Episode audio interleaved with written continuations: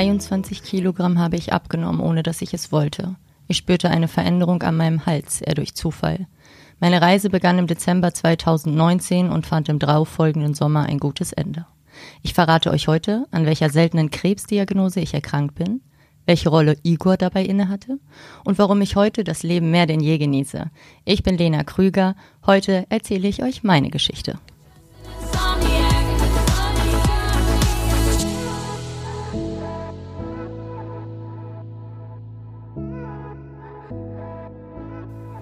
Ja, wir sitzen heute wieder hier bei uns im Podcastraum. Es ist Mittwoch. Wir nehmen eine neue Folge auf. Ich bin Marcel Krüger, der Gründer des Formates Deine Lieblingsmenschen. Und neben mir sitzt wie immer Celine Wolf, Volontärin der Braunschweiger Zeitung.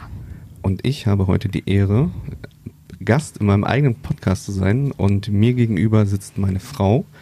Und dementsprechend äh, sind wir, glaube ich, beide auch ein Stück weit nervös. Und ich würde jetzt an dieser Stelle das Wort an dich zurück übergeben, Celine. Gerne. Ich äh, habe die Ehre, euch beide heute interviewen zu dürfen und vielleicht auch noch mal so ein bisschen was aus dem äh, Nähkästchen zu erfahren. Lena, lange haben wir darauf gewartet. Du bist endlich bei uns im Podcast. Wie kam es jetzt eigentlich dazu, dass du plötzlich ein Lieblingsmensch wurdest, auch wenn du schon lange Marcells Lieblingsmensch bist? Ja, das stimmt. 2019 im Dezember kam es dazu, dass ich abends auf dem Sofa lag und eine Veränderung an meinem Hals spürte. Ich war zuvor erkältet und ähm, habe dann immer meinen Hals angefasst. Ich hatte Schluckbeschwerden und ähm, habe gedacht, gut, das wird ein geschwollener Lymphknoten sein. Bin abends noch mit einer Freundin essen gewesen, die bestätigte mir das auch nochmal, aber da es dann nach einer Woche nicht weg war, bin ich ähm, zum Arzt gegangen und dort sagte mir die Ärztin, ja, das ist ein geschwollener Lymphknoten, kommen Sie in der Woche nochmal wieder.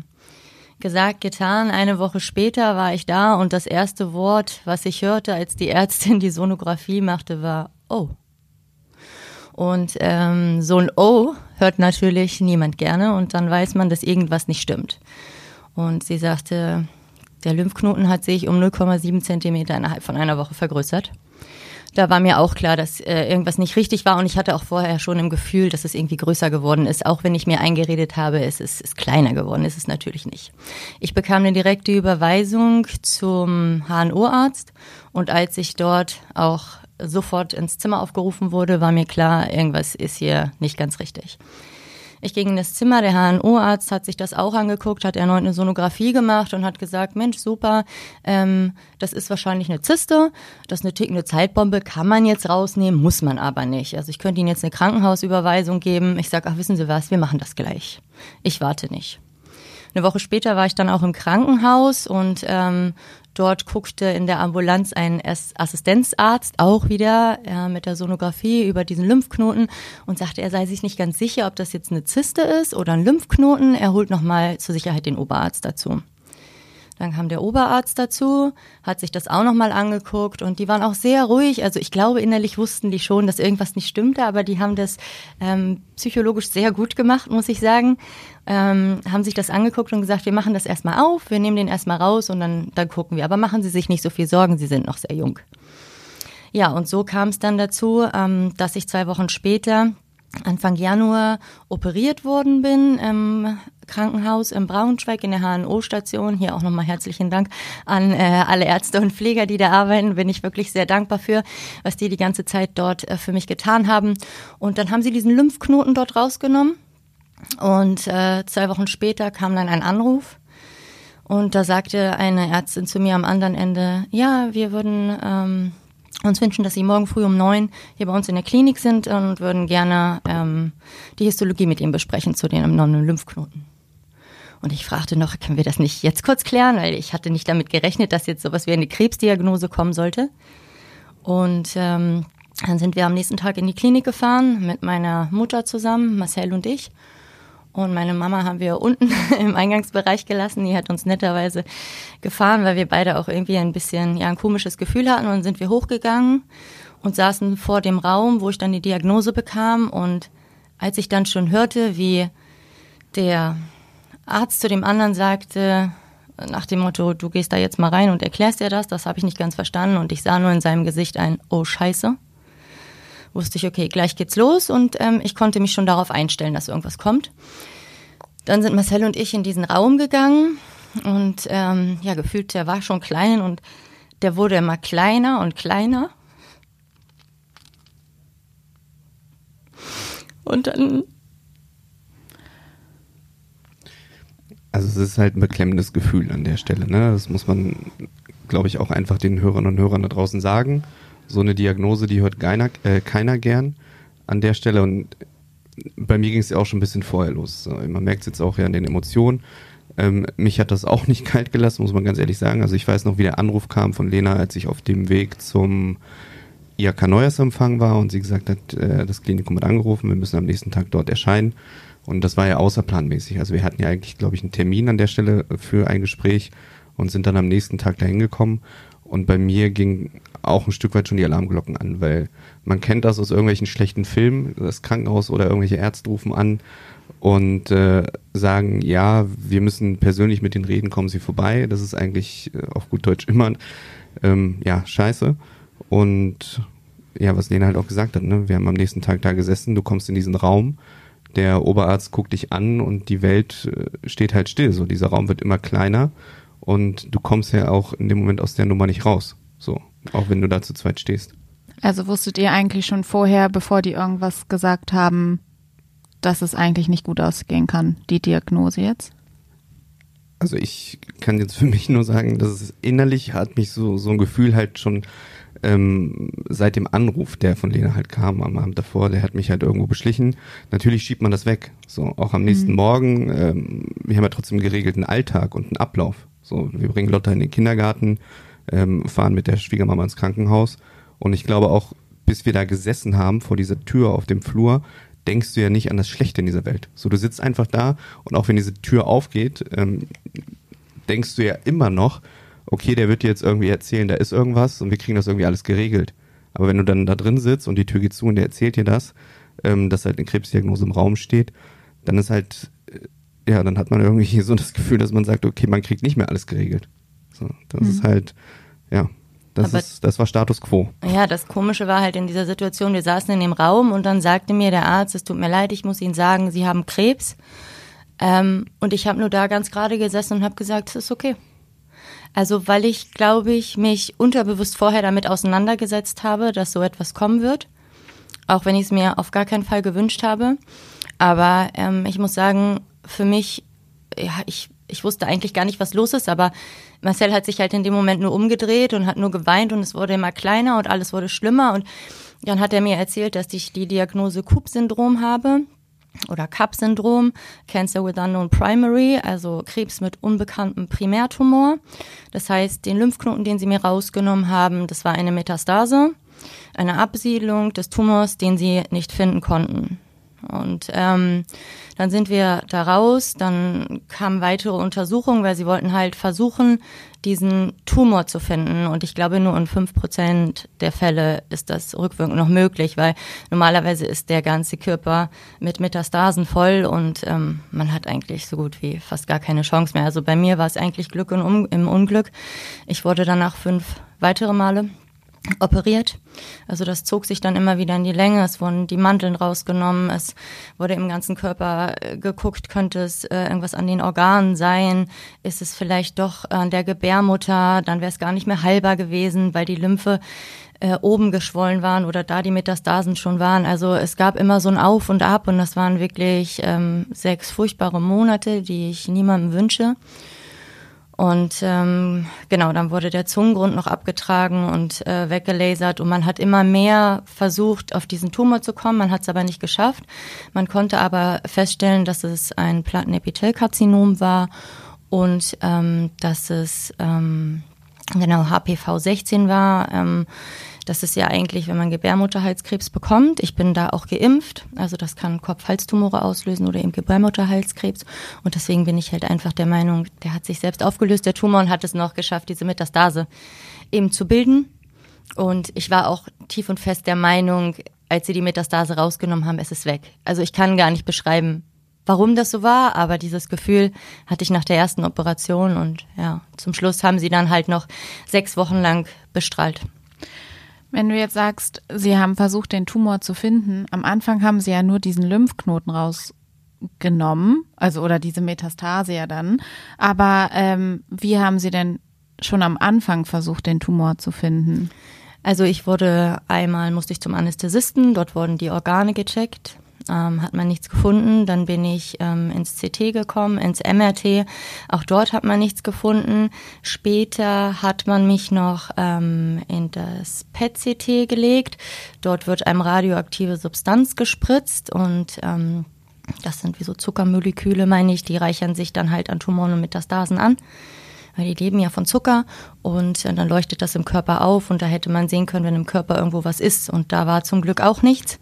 Und ähm, bei diesem CAP-Syndrom geht man davon aus, dass der Tumor sich selbst auflöst oder der so klein ist, dass man ihn nicht erkennen kann. Und ich bin einfach fest davon in der Überzeugung, dass er sich selbst aufgelöst hat. Und wenn er es nicht getan hat, dann hat es eben die Bestrahlung noch geschafft. Lena, kannst du noch mal ähm, erklären, wie die Ärzte ganz genau auf dieses Kupp-Syndrom überhaupt gekommen sind? Das war so, nachdem er mir die, den Lymphknoten entnommen hat in der ersten Operation, hat man es ähm, zur Pathologie, diesen Lymphknoten zur Pathologie geschickt und die haben davon eine Histologie ans Krankenhaus gemeldet, wo dann drin stand, dass es sich hierbei um eine Metastase handelt, eines Plattenepithelkarzinoms. Das heißt, man wusste, ich habe eine Metastase, aber man wusste nicht, ob irgendwo in meinem Körper noch ein Primärtumor zu finden ist. Und ähm, daraufhin hat man weitere Untersuchungen gemacht. Man hat mich ins CT gefahren, ins MRT. Ich habe ein PET-CT bekommen. Und ähm, dort hat man festgestellt, dass kein Krebs gefunden werden konnte und kein Primärtumor. Und dann sind noch weitere Operationen gelaufen. Auch da konnte man nichts feststellen. Und dann wusste man ganz genau, okay, das ist Krebs mit unbekanntem Primärtumor. Okay, jetzt hast du schon die ganzen Untersuchungen also diesen verrückten Fahrplan angesprochen. Wie liefen denn die ersten Tage nach der Diagnose ab? Also ihr habt auch schon gesagt, ihr habt ja eine jetzt fünfjährige Tochter. Ähm, war Lotta dann immer bei den Untersuchungen mit dabei oder habt ihr versucht, dass sie den Alltag trotzdem ja so wie vorher leben kann? Wie war das? Damals war sie kurz vor ihrem dritten Geburtstag und ich glaube, sie hat das da noch gar nicht so verstanden. Also wenn ich nicht da war oder weggegangen bin, wir haben sie nicht mitgenommen. Ich war dann meist ähm, alleine unterwegs. Dann kam ja auch noch das Thema Corona dazu auf. Da war es eh nicht erlaubt, jemanden mitzunehmen. Und wir haben immer gesagt, wenn ich unterwegs war, Mami hat Aue am Hals. Also wir sind weiter gar nicht äh, genauer drauf eingegangen. Und auch heute noch, wenn ich ins Krankenhaus gehe und jährlich ähm, eine Vollnarkose bekomme, zur Probenentnahme und zur Spiegelung. Selbst da sage ich noch, du weißt ja, Mami hat Aua am Hals, die schauen, ob alles in Ordnung ist. Und genau so erklären wir das heute immer noch. Ich glaube. Und dann, dann war es, Entschuldigung, dann war es so, dass wir ähm, ja die Diagnose bekommen haben und ähm, als wir dann runtergegangen sind im Krankenhaus zu meiner Mutter, haben wir ja fürchterlich geweint alle und meine Mutter konnte es auch nicht glauben. Ich habe direkt eine Nachricht an meinen Vater geschrieben. Ähm, ja, da wir auch eine sehr innige Beziehung zueinander haben und habe gesagt, dass ich die Diagnose Krebs bekommen habe und die ersten zwei Nächte waren furchtbar. Die ersten zwei Nächte waren furchtbar. Ich konnte nicht schlafen. Ich habe nur mit den Füßen aufs Bett gehauen. Also ich habe immer gedacht, so psychische Erkrankung, ich konnte mir das nicht vorstellen. Und auf einmal hatte ich es irgendwie selber. Es war einfach da. Ich habe mich auf dem Friedhof gesehen. Ich habe mich gesehen, wie jemand mich äh, ins Grab trägt. Also es war fürchterlich. Ich bin auch am nächsten Tag zum Arzt gegangen und ähm, habe mich dort einmal für eine Stunde auch psychologisch betreuen lassen. Das habe ich zweimal gemacht. Und dann habe ich gedacht, nee, du kommst da so durch. Und das habe ich bis zum Ende dann auch alleine gemacht. Und ich, ähm, da fragt sich Marcel auch manchmal, wie das funktioniert, aber ich war durchweg positiv gestimmt.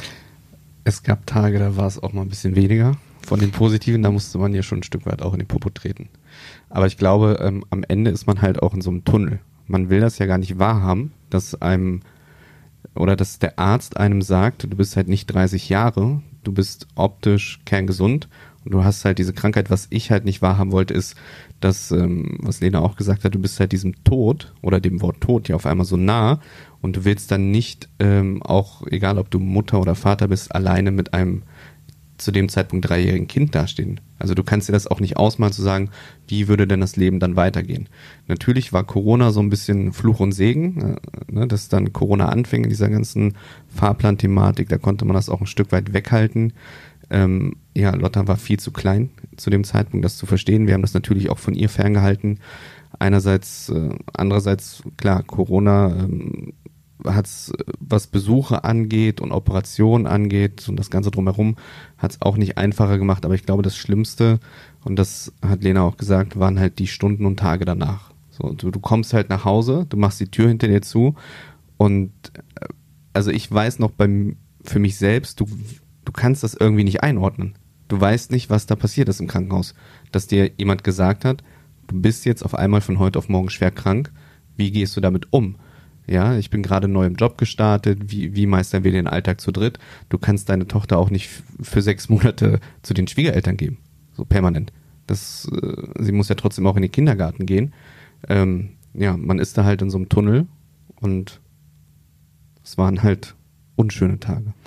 Hast du auch äh, die ersten Nächte nicht schlafen können oder wie, wie war es für dich, deine Frau so leiden zu sehen? Auf gut Deutsch war es beschissen, weil man versucht ja trotzdem ein Stück weit stark zu sein und das aufzufangen, was der Partner jetzt gerade durchmacht. So, ich glaube, das ist das, worüber wir auch oft gesprochen haben, dieses positive Mindset bei so einer Krankheit, da durchzugehen. Ähm, es ist, glaube ich, immer gut, wenn beide das haben. Wenn einer das nicht hat, dann kann der andere das auffangen. Wenn beide das nicht haben, das haben wir jetzt auch festgestellt über die letzten Wochen und Monate, weil wir natürlich auch über das Format viele Menschen kennengelernt haben, die dann krank werden, die vielleicht alleine sind, die eine ähnliche Krankheit haben. Wenn die niemanden haben, der das Ganze auffängt, dann ist das äh, die halbe Miete, die in dem Fall verloren ist. Lena, wie geht es jetzt weiter? Bist du geheilt oder gibt es immer noch bange Minuten, wo du sagst so, oh Gott, ich habe Angst, dass ich wieder dem Tod so nahe bin? Oder ähm, ja, kannst du uns da mal genauer mitnehmen? Laut den Ärzten bin ich äh, tumor- und krebsfrei. Ich ähm, habe ja dann im Sommer 2020 meine letzte Bestrahlung bekommen im Juni und bin jetzt regelmäßig ähm, bei allen möglichen Ärzten man denkt immer, wenn der Krebs äh, vorbei ist und nichts mehr da ist, dann hat sich das erledigt, aber so ist es nicht. Also ich bin immer noch zweimal im Jahr im Krankenhaus. Ich werde einmal im Jahr im Jahr äh, in Vollnarkose gesetzt. Dort wird eine Probenentnahme genommen, dort wird gespiegelt. Ich gehe einmal im Jahr ins PET-CT. Ich bin alle sechs bis acht Wochen bei meinem HNO vor Ort, da man halt nicht weiß, ne, vielleicht ist der Tumor noch irgendwo, man hat ihn nicht gesehen. Also ich gehe selbst nicht davon aus und ich habe da auch ehrlich gesagt überhaupt gar keine Angst vor. Ähm, dadurch, dass es halt durch HPV 16 ausgelöst war, also durch Viren und man mir gesagt hat, dass die Bestrahlung zu ähm, 99 Prozent das alles abtötet ähm, und man auch selber nachlesen kann, dass man eine weitaus bessere Prognose hat, wenn man halt durch diesen Virus diesen Krebs bekommt. Ähm, ja, gehe ich nicht davon aus, dass da jetzt noch irgendwas ist. Aber ich bin regelmäßig bei allen möglichen Ärzten, also zum Beispiel auch beim Zahnarzt, alle sechs bis acht Wochen, einfach deswegen, ähm, durch die Bestrahlung kann da auch mal mit Karies was ausgelöst werden, einfach um da sicher zu gehen, dass da auch nichts ist. Ja. Genau. Jetzt frage ich mich tatsächlich, wenn du sagst, dass der ja, also hast du ja auch vorher schon gesagt, dass der durch ein Virus ausgelöst wurde. Wie kam diese, dieser Virus überhaupt dann in deinen Körper? Also kann man da irgendwie was Genaues zu sagen? Also ich glaube, oder ich meine gelesen zu haben, jeder Mensch oder jeder zweite Mensch infiziert sich mindestens einmal in seinem Leben mit HPV-Viren. Ähm, übertragen durch Geschlechtsverkehr, durch Tröpfcheninfektion. Es kann irgendwie gefühlt alles sein.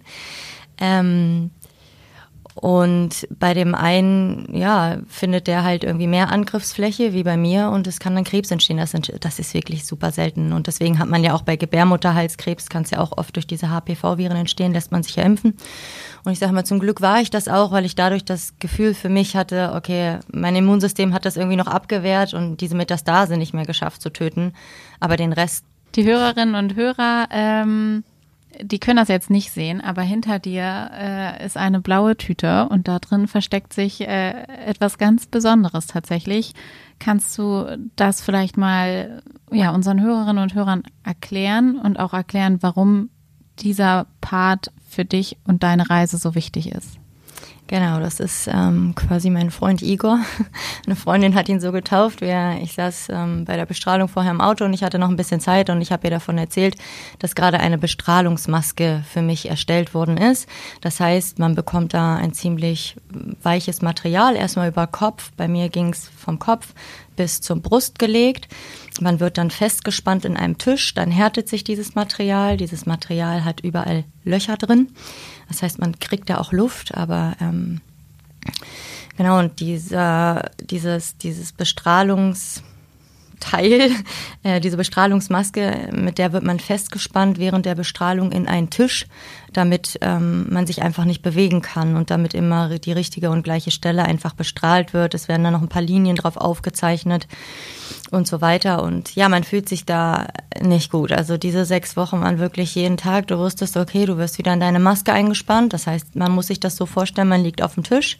Über Kopf bis Brust wird eine Maske gespannt und rechts und links wird man in den Tisch eingeklemmt mit so Haken. Man kommt da auch nicht weg.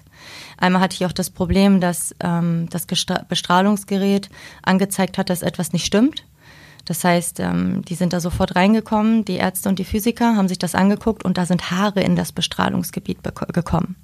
Und ähm, das hat diesen Fehler ausgelöst. Und dann lag ich da nicht nur zehn Minuten unter dieser Maske, sondern einfach 30. Und ich konnte ja nur was hören. Ich konnte auch nicht sprechen, weil ich hatte noch eine Schutzschiene in den Zähnen und ich konnte auch nichts sehen. Es war einfach furchtbar und das möchte ich einfach nie wieder haben. Aber ja, man kommt da durch. Man muss da durchkommen. Und das ist mein Freund Igor und deswegen habe ich den mitgenommen. Also die Ärzte haben gesagt, ob das, wo ich gefragt, ob das mein Ernst sei, dass ich diese Bestrahlungsmaske hier mit nach Hause nehmen möchte, ob ich die verbrennen möchte. Aber nein, ich habe sie in der Tat in einen blauen Sack getan und äh, sie ist bei uns im Keller, weil sie hat mir halt geholfen. Also Igor ist mein Freund. Herr Marcel, da hast du dir auf jeden Fall eine sehr, sehr tapfere und mutige Frau angelacht. Sag ja. Was soll ich jetzt dazu sagen? Igor lebt ja zum Glück im Keller. ich habe sie immer noch zu 100 Prozent für mich.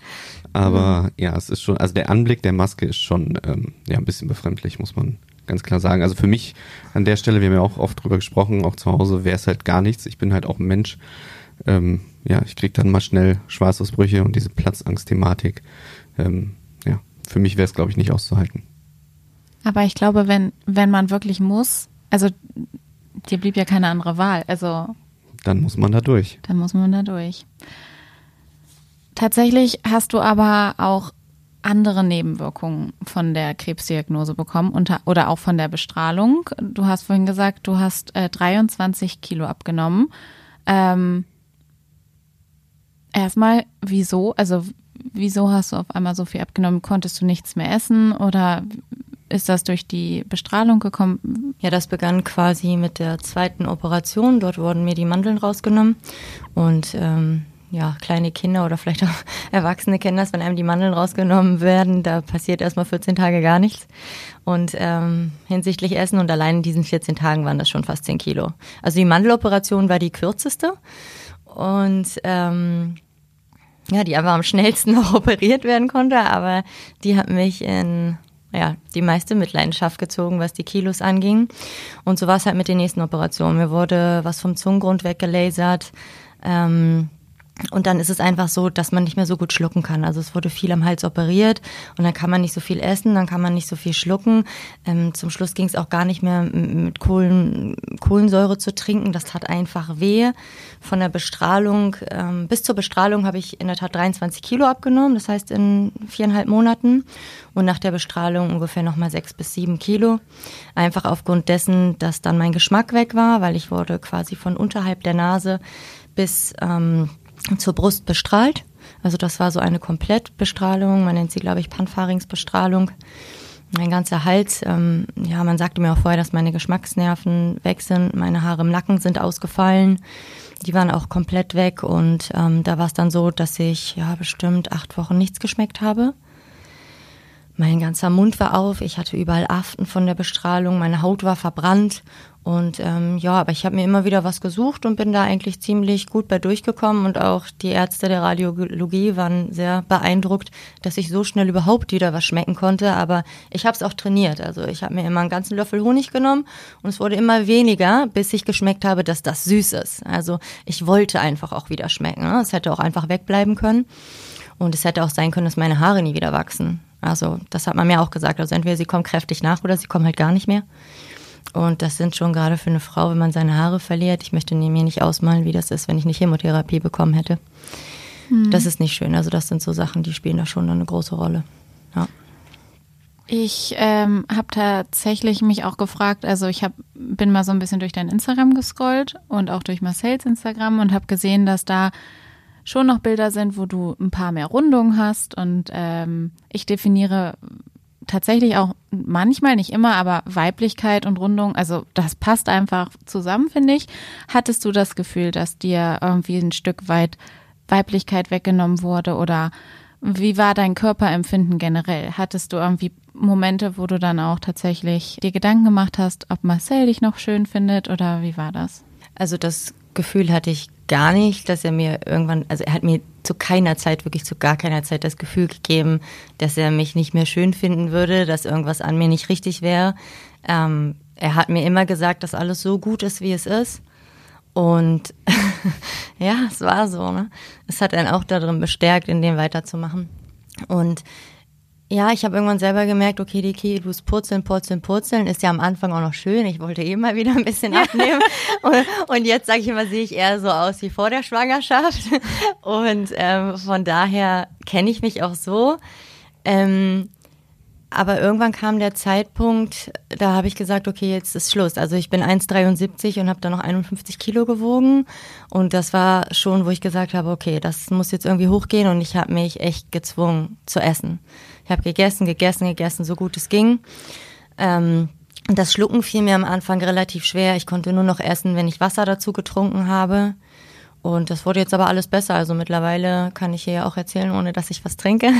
Das heißt, ähm, ja, es ist wieder Speichel da. Also die, das ist auch so eine Sache. Der Speichel war komplett weg. Ich hatte gar keinen Speichel mehr, weil alle Speicheldrüsen mit bestrahlt worden sind. Und das funktioniert alles. Und dann habe ich mich wirklich gezwungen, wieder ähm, einiges zuzunehmen. Sechs, sieben Kilo. Und das halte ich jetzt und damit bin ich fein. Also ja, fühle mich wohl. Ich glaube, man tut als Partner immer gut daran, den Gegenüber zu stärken weil du lernst zwar deinen Partner ja auch optisch kennen, aber äh, die Liebe oder wie du ihn dann lieben lernst, das kommt dann ja auf einer ganz anderen Ebene. So und äh, wir haben ja viele Sachen durchgemacht in den acht Jahren, wo wir jetzt zusammen sind. Ähm, durch die Schwangerschaft äh, hat eine Frau natürlich irgendwelche Rundungen durch die Krankheit sind viele Kilos verloren gegangen und natürlich achtet man darauf und man reduziert das nicht auf das Optische und sagt, du bist nur Haut und Knochen, sondern man guckt sich auch den medizinischen Aspekt an, dass man da halt ein Stück weit gegensteuert. Dass ähm, sich eine Frau an gewissen Ecken und Enden dann selber unwohl fühlt, das ist klar. Aber wenn man da als Partner auch nochmal draufhauen würde und sagen würde, das hängt halt alles runter, ähm, das wäre. Ob wir einen Blicke töten könnten. Nein, aber deswegen, deswegen sage ich es ja, das wäre ja an der Stelle nicht gut. Und ich glaube, wir lieben uns noch genauso wie vorher, um jetzt die Klammer zu kriegen. Und optisch äh, gab es da nie irgendwelche Abstriche. Also ich meine, was wäre ich auch für ein Ehemann, wenn ich sagen würde, das gefällt mir heute nicht mehr oder es war vor acht Jahren besser? Ich glaube auch einfach, die Liebe ist ähm, stärker geworden oder noch eine auf einer ganz anderen Basis irgendwie angekommen. Äh, das kann man gar nicht beschreiben. Also ich glaube, ich weiß gar nicht, da müsste sonst was dazwischen kommen, dass man das brechen kann. Also das, was wir da zusammen echt in der kurzen Zeit alles erlebt haben, es ist schon, ja, unglaublich. Ich glaube, ähm, in den acht Jahren haben wir so viele Höhen und Tiefen gemeinsam durchlebt und auch gemeistert. Äh, das reduzieren wir ja gar nicht nur immer auf die Krankheit. Ja, wir haben, wir haben die Geburt unserer Tochter, wir haben den Hausbau, wir haben andere Themen erlebt. Ähm, und ich glaube, da haben, sind wir beide dran gewachsen, klar. Ähm, ja, und vielleicht kurzer Fun-Fact auch zu mir, weil wir ja gerade beim Thema Optik waren.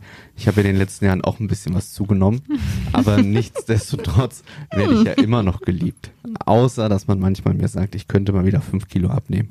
Vielleicht sind es auch zehn, aber ähm, man hat ja jeden Sommer die Möglichkeit, da was zu tun und der Sommer ist ja noch weit weg. Äh, nee, du sollst vorm Sommer was tun, damit du dann im Sommer eine schöne Figur hast. Hashtag we see us at the beach.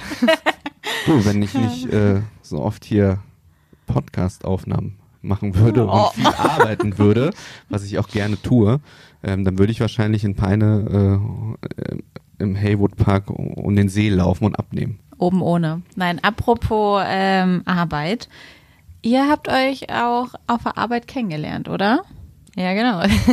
Jetzt wussten wir gerade gar nicht, wer von uns jetzt antworten soll, aber ich mache mal den Anfang. Also ich hatte mich damals beworben und ja, dann hat äh, Marcel mich quasi zum Vorstellungsgespräch mit hochgenommen. Bist du pünktlich erschienen? Müssen wir das hier jetzt irgendwie Ich wollte auch nochmal mal eine Frage in dieser Folge stellen. Ich, ich äh, war pünktlich da, ja, aber man hatte irgendwie nicht geschafft durchzurufen. Also da war irgendwie ein Fehler in der Kommunikation, wo ich hätte sein sollen und ich war irgendwie an einer anderen Stelle. Naja, es hat alles funktioniert und ich wurde eingestellt und ich bin immer noch glücklich in meinem Job und es läuft alles ganz großartig und ja, wir haben uns auf der Arbeit kennengelernt. Kennen und lieben gelernt. So. Und wir haben das sehr professionell auf Arbeit durchgezogen. Liebe und den Beruf Ja. strikt getrennt. Sehr gut. Und was macht denn euer Eheleben aus? Also, ja, ich habe jetzt gesehen, ihr war zum Beispiel jetzt am Wochenende schön an der Ostsee. Ja, wie ist euer Familien- und Eheleben so? Laut. Also wir, wir versuchen schon immer ja eine Auszeit für uns zusammen als Familie zu finden. Deswegen sind wir auch oft am Wochenende unterwegs oder machen Ausflüge gemeinsam. Das ist uns ziemlich wichtig, geben aber trotzdem jedem die Freiheit, auch das zu tun, wozu er Lust hat, seine Hobbys ähm, auszuüben. Und ich denke, das ist so ein Mittelweg und so eine Basis, ja, die wir da gut gefunden und getroffen haben. Also wir haben auf jeden Fall gelernt, auch nochmal durch die Krankheit, dass wir die Zeit, die wir zusammen haben, sehr intensiv nutzen, weil die ist natürlich unter der Woche, durch das viele Arbeiten ist das auch ein Stück weit reduziert, gar keine Frage. Aber die Freiräume schaffen wir uns. Wir versuchen am Wochenende viel, viel zu erleben, viel, viel nachzuholen, ähm, da, wie gesagt, die Zeit gemeinsam zu verbringen. Und auf der zwischenmenschlichen Ebene ergänzen wir uns einfach. Natürlich gibt's immer Auf und Abs und wir streiten auch, gar keine Frage. Aber ich glaube, wir ergänzen uns auch gut und das ist so ein bisschen ein Stück weit das Geheimnis. Es gibt Dinge, die ich nicht kann, die kann Lena sehr, sehr gut. Das kann man hier an der Stelle auch mal sagen. Danke. Andere Dinge kann ich ein bisschen besser. Ähm, wie viele das sind. Muss, musste er jetzt nochmal betonen. Ist wie, okay. Wie viele das sind, möchte ich jetzt hier auch nicht verraten an der Stelle.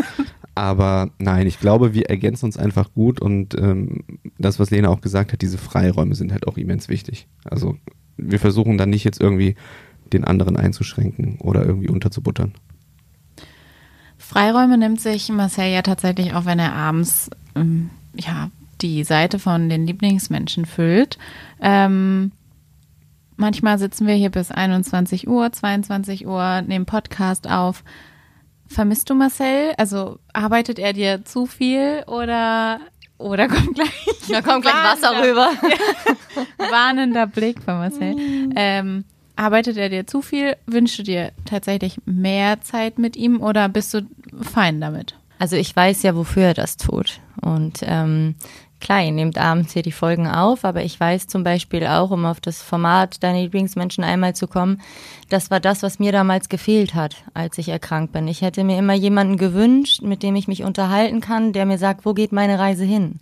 Aber dadurch, dass dieses Kupp-Syndrom einfach so selten ist, habe ich niemanden gefunden. Ich habe einfach niemanden gefunden, der mir sagen könnte, was passiert.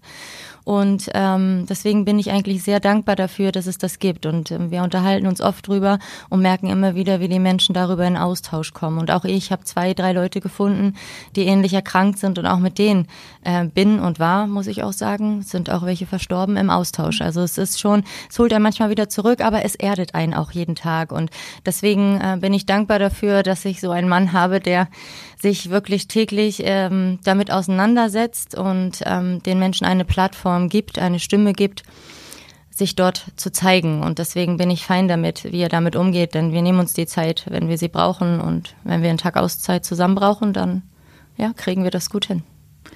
Hast du von Anfang an gesagt, so, ich möchte auch ein Lieblingsmensch werden? Oder warst du am Anfang eher noch so ein bisschen skeptisch und hast deine Geschichte so ein bisschen für dich behalten? Ich ähm, habe natürlich im Kreis der Familie und im familiären Umfeld immer offen darüber gesprochen. Ich wollte auch nie, ich habe ganz am Anfang der Diagnose auch eine Nachricht an alle geschrieben, ich wollte nie, dass mich jemand als krank behandelt. Ich wollte immer, dass ich normal behandelt werde. Und das habe ich auch so kommuniziert. Das war mir ziemlich wichtig, weil ich wusste nicht, was passiert. Verliere ich meine Haare, wie werde ich aussehen und so weiter und so fort. Und dann war es ähm, so, dass Marcel dieses Format gegründet hat, seine Lieblingsmenschen. Einfach nachts so im Bett. Äh, übrigens, ich so, oh, ich schlafe. Das ist so ein Klassiker, der passiert bei uns öfter, weil da wird ja auch mal bis nachts um eins, zwei gearbeitet. Und ähm, ja, ich mache ein neues Format. Ich so, oh nee, noch, noch was, ja, okay. Und dann äh, meint er so, ja, wir können doch deine Geschichte da auch mal posten. Und ich habe gesagt, auf gar keinen Fall, weil ich befand mich noch in ähm, der Zeit der Bestrahlung und ich wollte für mich erst einen Abschluss haben. Und ich habe gesagt, wenn ich fertig bin damit und für mich weiß, es ist alles weg, ähm, offiziell von den Ärzten bestätigt, dann können wir das gerne machen. Aber ich brauche Zeit für mich. Und wenn ich damit durch bin, dann können wir das machen. Und ja, ich glaube, einen Monat später, dann im Juli, im Juni war die Therapie zu Ende und im Juli kam dann der Post darüber, ja. Mhm. Ihr seid ja beide Instagram-affin und äh, beide nehmt ihr auch ähm, ziemlich viele Follower mit äh, durch euren Alltag. Wie kam es überhaupt dazu? Wie kam es dazu, dass Marcel Papa-Blogger wurde? und auch, dass du dann überhaupt zu Hause warst und äh, Elternzeit genommen hast? Könnt ihr da vielleicht unsere Hörerinnen und Hörer nochmal aufklären? Ja. Du darfst gerne erzählen. Das ja, das ist, darfst, ich liebe die Geschichte. Ja, du, du, darfst gerne mal auch erzählen, dass ich am Anfang immer zu Hause gesessen habe und ähm, schon ein Stück weit nicht nur neidisch rübergeguckt habe auf, den, auf das andere Sofateil, sondern auch ein Stück weit immer genervt war und gefragt habe, was sie denn da jetzt irgendwie abends noch zwei Stunden am Handy macht und habe dann irgendwann selbst auch Gefallen dran gefunden. Und so bin ich dann halt dazu gekommen, aber ich glaube, ja, wir waren, die Geschichte noch mal ein bisschen Ja, erzählen. wir waren an der Ostsee, da sind wir ja relativ gerne mal am Wochenende. Und dann gingen da so ein paar Jugendliche lang. Und der eine sagt zum anderen, Mensch, der Peter, der hat wieder 300 neue Follower und ich sage, hier, Follow, hast du gehört? Das ist nämlich echt total angesagt. Deswegen mache ich das hier mit diesem Instagram. Und dann hat er gesagt, ach, weißt du was, ich guck mal bei dir mit. Wir machen das mal zusammen mit deinem Account. Dachte ich mir schon, boah, super, ey, ist ja mein Account. Und dann abends liegt er im Bett und ich dachte, was macht der denn da? Da hat er sich selber einen Kanal angelegt und vorher immer über mich gemeckert, was ich da die ganze Zeit mache. Und das wäre ja nur was für die Jugendlichen. Und ja, so kam es dazu, dass er quasi selber zum Papa-Blogger wurde. Ich als Mit-30er mit meiner, mit meinem vier Wochen Elternzeit. Du meinst fast 40? Fast 40. Ähm, ja, ich habe dann einfach die ersten äh, Wochen der Elternzeit oder auch die Zeit, wo ich dann zu Hause war, habe ich dann einfach genutzt und habe dann so eine Art Tagebuch geführt. Und man muss halt auch wirklich fairerweise dazu sagen, dass ich mich als Papa-Blogger in einer Art Nische in der Nische befand. Also es gab zu dem Zeitpunkt gab es ganz viele Mamas da draußen, auch in Deutschland, die jeden Tag ähm, Content kreiert haben auf Instagram. Und es gab aber gefühlt fünf Väter, die darüber berichtet haben, wie es denn ist, Elternzeit zu nehmen, wie es vielleicht ist, Zeit zu Hause zu verbringen, sich äh, wirklich mal 24-7 auch mit dem Kind äh, zu beschäftigen, auseinanderzusetzen, Windeln zu wechseln. Und das hat äh, ja einen relativ großen Anklang gefunden, weshalb wir dann da irgendwann hängen geblieben sind, haben das dann intensiviert und sind dann auch darüber so ein Stück weit in diese Werbung-Thematik, Influencer-Thematik reingerutscht. Wart ihr denn zeitgleich zu Hause in der Elternzeit oder hast du Lotta tatsächlich alleine mit Marcel gelassen und wie hast du dich dabei gefühlt? Also weil manchmal fällt es ja Müttern tatsächlich schwer, so die, die eigenen Kinder dann, auch wenn es der Papa ist, äh, in, die, in die Hände des Papas zu geben.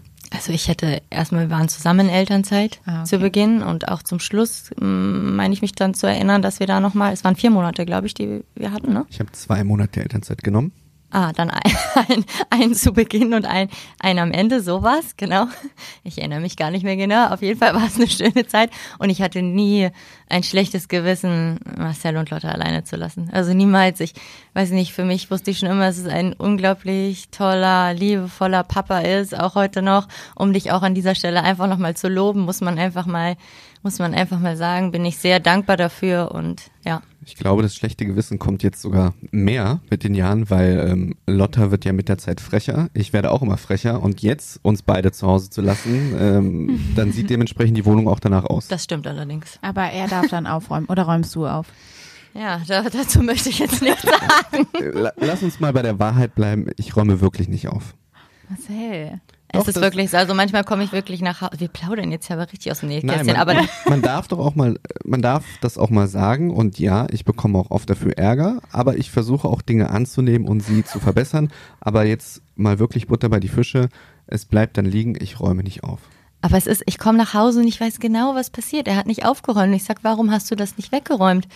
ich war doch mit Lotta beschäftigt, aber ich bin doch auch immer mit Lotta beschäftigt und kann aufräumen. Ich glaube, das ist so ein Klassiker. Aber damit, das sind halt so Sachen, äh, da regt man sich nicht mehr drüber auf. Das ist fein und jeder hat da so seins und das ist halt so auch das, wo wir positiv einfach durchs Leben gehen. Und umso weniger man sich da selber drüber aufregt, umso besser geht's einem halt.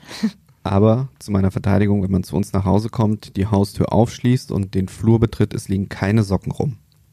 Das stimmt. Wie man das aus irgendwelchen Filmen kennt. Okay, wir belassen es jetzt bei äh, Socken und äh, nicht aufräumen, bevor wir hier noch mehr ins Detail eingehen. Lena, danke, dass du heute hier warst. Es war so erfrischend. Es war super spannend, euch beide mal äh, zu erleben, sonst hört man halt immer nur ganz viel von dir. Ja, danke und ich bin gespannt. Vielleicht kommt ja dann irgendwann nochmal eine Folge und dann sprechen wir nochmal ein bisschen mehr über ja, übers Aufräumen. Vielleicht hat Marcel es bis dahin gelernt. Hm, wer ja. weiß, ich glaube nicht dran. Wenn sich irgendwann Dinge nochmal zum Positiven ändern, dann forciere ich hier nochmal eine zweite Folge und dann äh, gibt es nochmal die ungeschönte Wahrheit. Dann andersrum. Ich freue mich auf jeden Fall, dass äh, wir heute zusammen in eurem Podcast waren. Danke dafür. Vielen Dank. So Marcel, heute kamst du nicht so viel zu Wort. Es ist auch keine Überraschung, wenn meine Frau und ich wir uns eine Podcast-Folge teilen. Ähm, da sind die Machtverhältnisse ganz klar, so wie zu Hause. Okay, aber äh, vielleicht kommt es ja in der nächsten Folge mal ein bisschen mehr zu Wort. Worauf können wir uns da freuen? In der nächsten Folge haben wir Nina zu Gast. Nina ist Polizeibeamtin und war tatsächlich auch schon mit ihrem Beruf im Fernsehen, weil sie im Ausland war. Sie war in Los Angeles und über diese spannende Erfahrung werden wir mit ihr sprechen.